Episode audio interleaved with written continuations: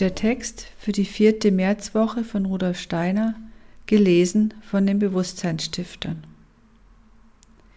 Wenn aus den Seelentiefen der Geist sich wendet zu dem Weltensein und Schönheit quillt aus Raumesweiten, dann zieht aus Himmelsfernen des Lebens Kraft in Menschenleiber und einet machtvoll wirkend des Geistes Wesen mit dem Menschensein.